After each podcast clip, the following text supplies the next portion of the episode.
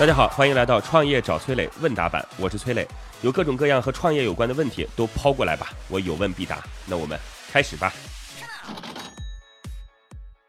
听众飞天梦之蓝提问说：“崔磊你好。”我是一名个人天使投资人，一直很关注你们的节目，也想和你探讨一下。随着埃隆·马斯克猎鹰火箭的成功发射，感觉商业航天要迎来春天了。您认为中国的商业航天目前有机会吗？我个人也有这方面的情怀，也想支持一下我们中国的商业航天。目前国内这方面的项目怎么样？有没有值得投资的呢？说句实话呢，我对您这个问题就基本上一窍不通，所以我压根儿没资格来回答您这个问题。除了知道说马斯克做了 SpaceX，对吧？让 SpaceX 能够成功回收，看了这样的新闻啊，无数人说哇，好厉害，好厉害，好厉害，好厉害。但我专门做了一篇文章分析啊，我说 SpaceX 其实是一家非常有商业头脑的公司，因为当时美国去发射卫星，基本是不用美国的这个火箭，因为美国的火火箭抱团儿，好像通用是其中的一家吧，对，价格太高，是，然后就问苏联去进口火箭，那结果呢，美苏之间的关系很紧张，这时候。这马斯克说我要来做火箭，其实他是有商业逻辑的，不仅仅只是说我有这个情怀啊，这绕的有点远了。我其实这个应该这样讲，就是因为没什么太太太多的这种知识底蕴来支撑我自己的思考，但是我其实觉得呢，航空事业肯定不是一个简单的事儿，肯定不是一个谁都能玩的事儿。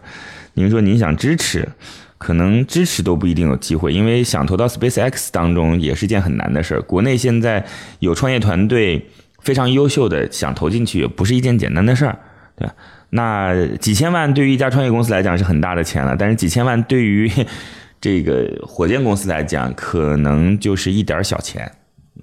那如果说你自己懂，那你就参与。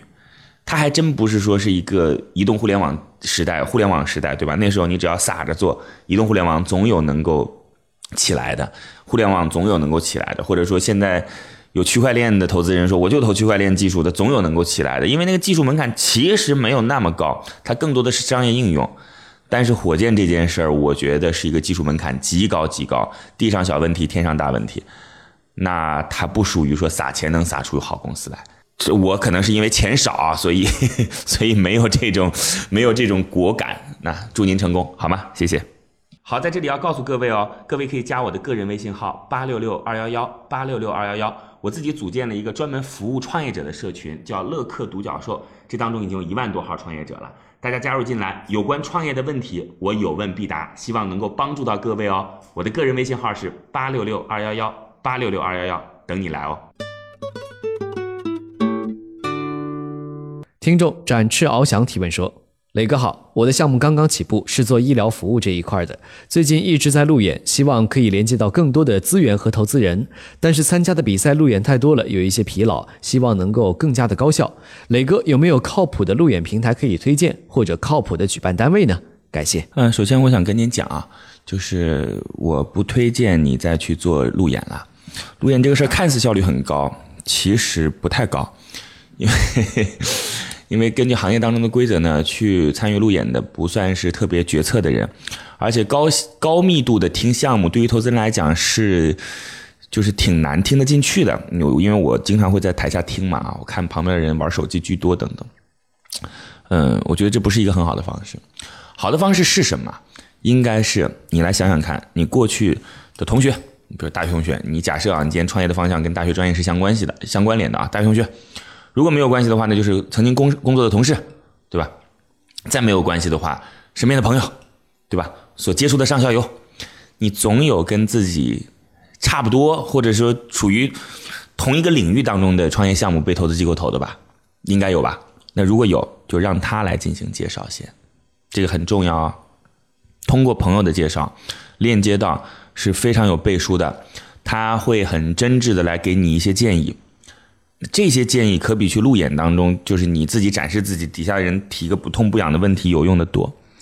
所以投资的本身其实是一种信任关系的连接，尤其是早期投资，没有信任关系的连接，就希望说我用我的一个点子打动在台下身经百战的投资人，其实是很难很难的一件事。这对你来讲有可能，但效率极低。